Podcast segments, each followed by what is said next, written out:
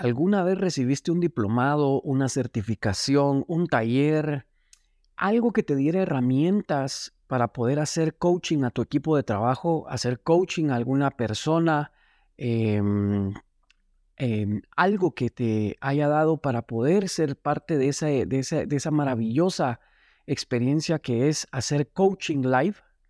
¿Eres coaching live? Entonces este podcast es para ti. No te despegues porque si, si, si te enseñaron bien, te enseñaron lo que es el IQ emocional. Y si no te lo enseñaron, quédate acá. Y si te lo enseñaron, quédate acá. Así lo repasas. ¿De acuerdo? Este es el podcast en donde descubriremos para qué y con qué propósito suceden ciertas cosas en nuestras vidas. Tocaremos temas de liderazgo y productividad, tanto laboral, organizacional y personal, así como temas sensibles como lo pueden ser el luto, las relaciones tóxicas, relaciones que creíste que estaban irremediablemente destruidas en lo familiar, en lo social o en lo laboral. Pero sobre todo te daré una oportunidad al final de este episodio algo que no puedes comprar con todo el dinero del mundo, algo tan caro que solo gratis lo podrás recibir. Suscríbete a este podcast desde este momento y si te gusta el episodio, activa las notificaciones para que en el futuro no te pierdas el contenido que subo semana a semana. Recuerda, mientras más luz hay en tu interior, menos espacio habrá para la oscuridad.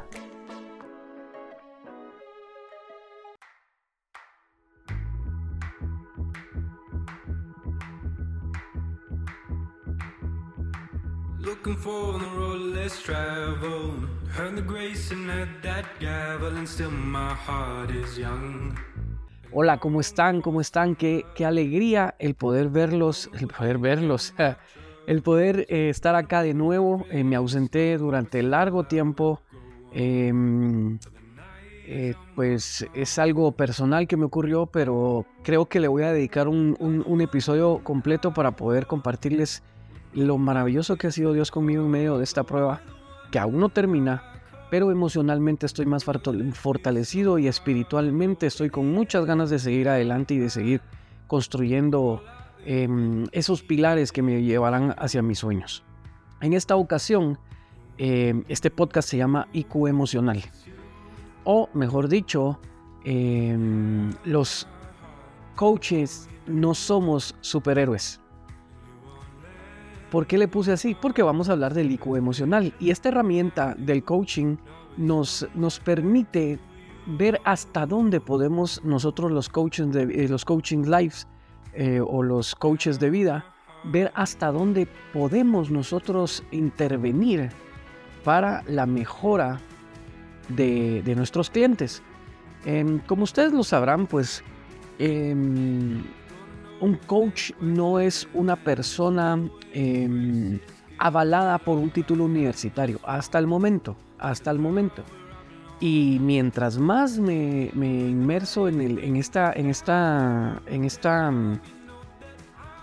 en esta, en esta, ay Dios mío, se me fue la palabra, pero mientras más me meto, mientras más eh, busco, mientras más investigo, me, me convenzo más de que debería de estar avalado por, por, por, por, una, por una eh, universidad, por una, una casa de estudios. ¿Por qué? Porque em, mucha gente lo confunde con, con, la psicología y no es psicología. No es psicología para nada.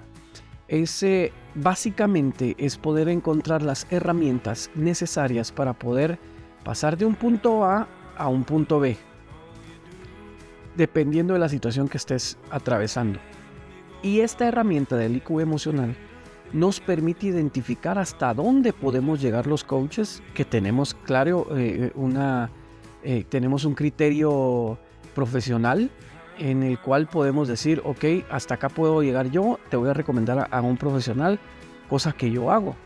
Cuando yo identifico que alguno de mis clientes está en un estado neurótico, porque así es, así se llama. Cuando uno de mis clientes yo identifico que está en un estado neurótico, inmediatamente yo recomiendo la intervención de un profesional, un psicólogo, eh, etcétera, etcétera. Pero ¿cómo se llega? ¿Cómo una persona llega a un estado neurótico? ¿Sí? eh, este estado en donde es necesaria la ayuda de un profesional en el tema, pues em, es aplicando eh, este, este, esta, esta, esta, esta herramienta, es aplicando lo que a continuación vamos a, vamos a aprender. Em, eso es como, así con esta herramienta nosotros vamos a lograr identificar a una persona que está en ese estado. Normalmente una persona que está en un estado neurótico no lo sabe. Le, lo disfrazan y le llaman depresión y esto no es depresión. ¿Sí? Entonces, vamos a iniciar.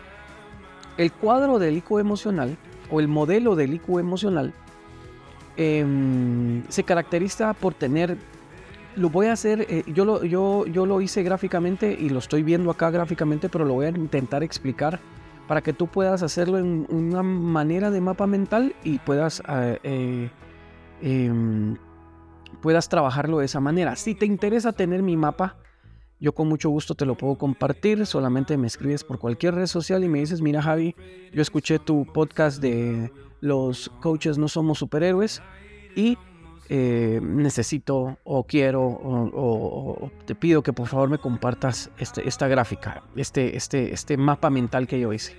Entonces, en la línea de arriba tenemos ira, a su lado derecho tenemos la ansiedad y a su lado derecho tenemos la culpa. ¿Sí? Luego, em, abajo de ira tenemos la frustración, abajo de la ansiedad tenemos el miedo y abajo de la culpa tenemos la vergüenza. ¿Sí? entre esas dos palabras, las de arriba y las de abajo, tres palabras, perdón, tres palabras arriba y tres palabras abajo, vamos a trazar una línea. ¿Sí? Y esta línea, esta es una línea continua, vamos a trazar la línea que llegue hasta donde está la culpa. Y esta línea representa los hechos de algún posible suceso. ¿De acuerdo? Algo que estamos esperando, algo que anhelamos. Puede ser un ascenso, puede ser una relación, puede, puede ser eh, el cambio de un vehículo, puede ser algo por el estilo. ¿sí? En esta oportunidad yo voy a tomar el ejemplo del cambio de vehículo, que fue algo que me pasó a mí y me estuve en, un estado neurótico, por eso es de que lo identifico muy bien. Sucede que em, en un lugar en donde yo trabajaba, pues la empresa es una muy buena empresa, em, nos permitía a nosotros tener una especie de adelantos de sueldo a tal punto que nosotros podíamos incluso cambiar de vehículo si la situación se no lo permitía, para y solo para el, beneficio del empleado. Entonces, yo opté por esa oportunidad, pero esas solicitudes de, de, adelantos de sueldo mayores a cierta cantidad las autorizaba el jefe directo del solicitante. Lamentablemente yo en esta empresa no tenía una buena relación con mi jefe eh, directo. Em, eh, no estábamos de acuerdo en muchas, muchas situaciones de cómo liderar un equipo. Em, yo me frustraba por ese tema, pero... Y, si te das cuenta, mencioné frustración que está abajo de la ira, claro, me enojaba, me molestaba y eso me provocaba frustración, porque yo no creía, yo no podía creer que un equipo de trabajo podía tener un 100% de rendimiento tratando a los colaboradores como ella nos trataba a nosotros. Entonces ahí venía la ira. Y si tú ya dibujaste lo que te dije anteriormente, te podrás dar cuenta que la ira provoca frustración. ¿Sí? Entonces, ¿qué vas a hacer ahorita? Lo que vas a hacer es que vas a trazar una línea em, vertical de la palabra ira a la frustración, como en manera de unirlo. ¿sí? Luego esta frustración provoca la ansiedad, ¿sí? Muchos eh, no están de acuerdo con, la relación que lo hacen así, pero esto, eh, eh, ojo, ojo, esto es lo que me pasó a mí y en base a mi experiencia estoy haciendo el modelo de IQ emocional. Así es como yo te lo estoy mostrando, como yo te lo estoy enseñando. Pero em, como normalmente se enseña el modelo de IQ o como normalmente se usa, es primero las palabras que están arriba, que son ira, ansiedad, culpa, y luego las de abajo, frustración, miedo y vergüenza. Ahora, quiero continuar. Dicho esto, ojo, por favor, apúntalo si estás, haciendo el dibujo del IQ, apúntalo Em, y, y, que es muy importante. Normalmente se usa primero palabras de arriba y segundo palabras de abajo. Pero a mí me pasó de esta manera. ¿Por qué se hace de esta manera? Porque no todos tus clientes van a ser iguales, no todos tus clientes van a tener el mismo problema y mucho menos los van a percibir de la misma manera. Entonces, prosigo. Esa ira que a mí me causaba y ver cómo, cómo nos trataban a nosotros como equipo de trabajo me generaba frustración y luego venía la ansiedad y el miedo, pero nunca había experimentado la ansiedad y el miedo hasta que yo solicité esa, ese adelanto de sueldo para cambiar de vehículo. Quería un vehículo que, me, que un compañero de trabajo me estaba ofreciendo, que me pareció muy bonito y muy adecuado a lo que yo necesitaba en ese momento. Y eh, pues solicité la, la, mm, solicité el adelanto de sueldo que tenía un proceso, había una gestión. Yo solicitaba al departamento de, de talento humano el, adelanto del departamento preaprobaba y la última aprobación era por parte de mi jefe directo. Y como se lo están imaginando, mi jefe directo no lo autorizó. lamentablemente, em, esta persona era una persona que tú tenías un conflicto laboral con esa persona porque tú tenías amigos en la empresa y esta persona no. ¿Por qué? Porque esta persona creía que a la empresa no se llegaba a ser amigos. Y de mis mejores amigos son personas que, que, que, conocí en un trabajo. Entonces no es posible, y yo le decía a esta persona, no es posible que, que, que, me esté diciendo esto. ¿Cómo voy a ir yo con el departamento de IT a pedirles que por favor em, eh, me ayuden con el sistema que utilizábamos en ese momento para ver producto? Eh, siendo un total desconocido o un, como se dice aquí en Guatemala, un cae mal. Es muy distinto a que seamos amigos y decirle yo, hablarle por su nombre a tal persona y decirle, por ejemplo, mira Héctor, ayúdame, fíjate que tengo este problema, etcétera, etcétera. Y él por la misma amistad, por esa misma emoción de afinidad, de, sinergia que se siente por medio de la amistad, él me va a ayudar a mí de una buena manera. No quiere decir de que porque no sea no quiere decir que porque no seas amigo de la persona de bodega no te va a hacer, no, no, va a hacer lo que le solicitas. Claro que sí lo va a hacer, pero lo va a hacer de una mejor manera si tienes una relación de, mm, fraternal con esta persona. Entonces, esta persona no creía en eso. Era ese tipo de personas de que creía que nosotros, que hasta ella misma era un robot, que hacía lo que le decían y, hasta ahí nomás. Era de esas personas que decía, ese no es mi trabajo, no lo voy a hacer. Entonces, era un poco difícil. Y cuando llegó la solicitud a sus manos, esa solicitud del préstamo del vehículo, del vehículo del, del dinero para yo poder comprar mi nuevo vehículo, lo rechazó. Lo rechazó y para mi mala suerte, el vehículo que yo estaba, eh, em, que yo estaba eh, eh, queriendo adquirir en ese momento, era un vehículo muy parecido. Bueno, era igual que el de ella, solamente que de una mejor versión. Entonces, cuando ella vio el expediente fue como, mm, no, ¿verdad? ¿Cómo va a tener este un mejor vehículo que yo? Entonces, así lo tomamos no solo yo, lo tomamos todos mis compañeros que nos enteramos cuando ella rechazó mi solicitud. Entonces, ahí fue donde vino mi ansiedad. Y empecé a pensar y empecé... Eh, recuerden que la ansiedad no es una enfermedad. La ansiedad es un, eh, es un estado em, mental que viene a consecuencia de estarnos imaginando cosas que podrían pasar en el futuro. Sí, esa es la ansiedad y sí existe. Y la ansiedad trae miedo. Porque luego de que tu mente, luego que la ansiedad te dice todo lo que puede suceder malo en el futuro, viene el miedo, miedo a que esas cosas sucedan. ¿Sí? Y luego de esto, y luego de esto, viene la culpa ahí sí, miren, estas primeras, si ustedes quieren, estas primeras cuatro palabras, ira, ansiedad, frustración y medio, miedo, divídanlas. Pónganles una línea ahí que separe las palabras culpa y vergüenza. ¿Por qué? Porque, como bien les dije, se usan primero las, palabras de arriba y luego las de abajo para identificar, para aplicar el IQ emocional, el modelo de IQ emocional. Pero a mí me pasó en una manera de, de cruce, por así decirlo. Pero el cruce, este, este cruce entre comillas, no puede suceder cuando pasamos a la hora o a, la parte donde está la culpa y la vergüenza. No se puede pasar así. ¿sí? Entonces cuando el miedo me causó culpa, me empecé a culpar. ¿Para qué pedí el dinero? Eh, ¿Para qué? ¿Para qué de plano no me lo merezco? Eh, ¿Voy a seguir haciendo lo que hago? Eh, y esto desmotiva a un empleado.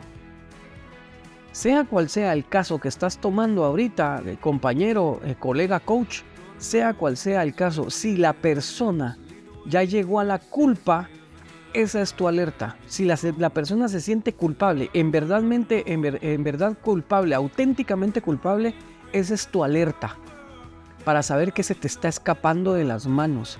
Ojo, puedes hacer una indagación para ver si lo que realmente siente es culpa. ¿Y cómo puedes hacer esa indagación? En la mente no tengo acá eh, el episodio donde yo enseñé las preguntas para identificar una, una emoción que tiene algún cliente, pero te las puedo repetir aquí rápido. Puedes preguntarle por qué siente culpa y que te dé su, afirmación principal. Esa afirmación principal tú le vas a preguntar, ¿estás completamente, estás seguro que esa es la razón? Y, solo puede responder sí o no. Luego le vuelves a preguntar, ¿estás completamente seguro que, esa es la razón? Y contesta sí o no. Luego la cuarta pregunta y penúltima es, em, ¿qué harías si las cosas malas que estás pensando pasaran y cómo te sentirías y esa persona tiene que responder cómo se sentiría. Y luego la cuarta pregunta le, le, dices cuál, qué pasaría si las cosas que estás pensando no pasaran y al su contrario pasaran solo cosas buenas, cómo te sentirías y te va a poner las cosas que sentirías si las cosas pasaran bien, como esta persona está esperando, incluso mejor. Luego ahí, en ese proceso, tú te vas a dar cuenta si lo que sientes es culpa, si lo que te sientes es rencor, si lo que sientes es, eh, es dolor, etcétera, etcétera. ¿Sí? Ok. Cierro paréntesis, aunque no abrí nunca, ¿verdad? Pero cierro paréntesis. Acá en esta parte de la culpa, la culpa de la culpa se desprende la vergüenza. Y cuando llega la vergüenza, cuando esa, cuando esa, esa, esa sensación de ni siquiera voltear a ver, por ejemplo, si eh, a mí me daba una, una, sensación de ni siquiera voltear a ver a mi jefe, eh, porque me daba vergüenza. Yo, yo decía, ah, este ahora me va a tocar verlo todos los días, se va a dar cuenta que no tengo dinero para comprar un carro, que andaba de mendigo pidiéndole a la... Entonces me llené de vergüenza, me llené de vergüenza y me costó luchar en contra de eso me costó. Yo soy una persona de carácter muy fuerte, de, soy muy positivo, es muy difícil que la negatividad me venza, pero me ha vencido. Y esta etapa en la que estoy viviendo ahorita, que al inicio les dije que iba, mm, iba, mm, esta etapa en la que estoy viendo ahorita, que les dije que iba a ser un episodio eh, aparte para poderles contar qué fue lo que me sucedió, me ha botado un par de veces. Emocionalmente me ha botado un par de veces. ¿Sí? Entonces yo me sentía con esa vergüenza. Al final, yo caí, sin saberlo, en un estado neurótico. Esto, yo viví con este estado neurótico bastante tiempo. Bastante tiempo. Después vino a mi vida una situación bastante difícil en la pérdida de, un ser querido a la cual necesité ir a terapia. Y mi psicóloga descubrió este estado neurótico causado, acá, eh, causado por el tema de la no aprobación del préstamo para comprar mi vehículo. Por eso es que les digo, cuando uno de tus clientes ya esté en un estado neurótico, es ahí ya no puedes ya no puedes intervenir. Ahí ya no puedes intervenir. Es hora de trasladar el, el caso a un profesional de la psicología o a quien tú creas más conveniente. Recuerda, la culpa es tu alerta. La vergüenza es tu aviso que hasta ahí puedes llegar cuando identifiques que hay vergüenza. Un auténtico, un auténtico sentir de vergüenza, ¿sí? Ojo, es muy importante que le puedas decir y que puedas ser honesto desde el inicio con tus clientes. Recuerda, no somos superhéroes, así se llama este, este, este, este podcast. Es más, le voy a cambiar el nombre. Originalmente habíamos, había, había dicho que se iba a llamar Los coaches no son superhéroes. Pero le voy a poner no somos superhéroes. ¿Sí? No somos superhéroes. Colega, no somos superhéroes. Nosotros podemos ayudar, nosotros podemos eh, guiar, Nosotros podemos acompañar a nuestros clientes para que puedan descubrir su máximo potencial en lo que están buscando, esperando o, em, o planificando, etcétera. Pero no somos superhéroes. ¿De acuerdo? Eh, tenemos que saber hasta dónde podemos llegar, tenemos que saber hasta dónde podemos trabajar y eh, solamente si sos honesto, si eres honesto con, con tu cliente desde el inicio, tu cliente va a saber comprender cuando le digas, mira, hasta acá no puedo más, te voy a recomendar con, con, una persona que te puede tratar, etcétera, etcétera. ¿Por qué? Porque al final el daño te lo haces tú mismo si no eres honesto con ellos. Porque se van a ir y es más, les vas a hacer más daño. Porque cuando tú les digas, mira, hasta aquí puedo llegar y nunca y no fuiste honesto con ellos desde el inicio, ellos van a decir, no me sirvió de nada, ¿para qué te pagué? No me sirvió de nada y se van a pelear con la vida, no contigo.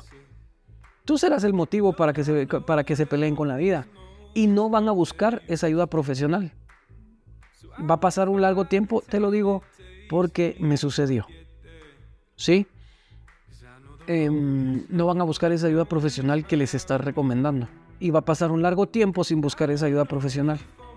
Ya, luego con el tiempo van a tomar valor de nuevo y van a buscar esa ayuda profesional o a otro coach, que ese coach le va a decir las cosas desde el inicio y ahí esta persona o este cliente se va a recordar si pues esto no me lo dijo el coach anterior.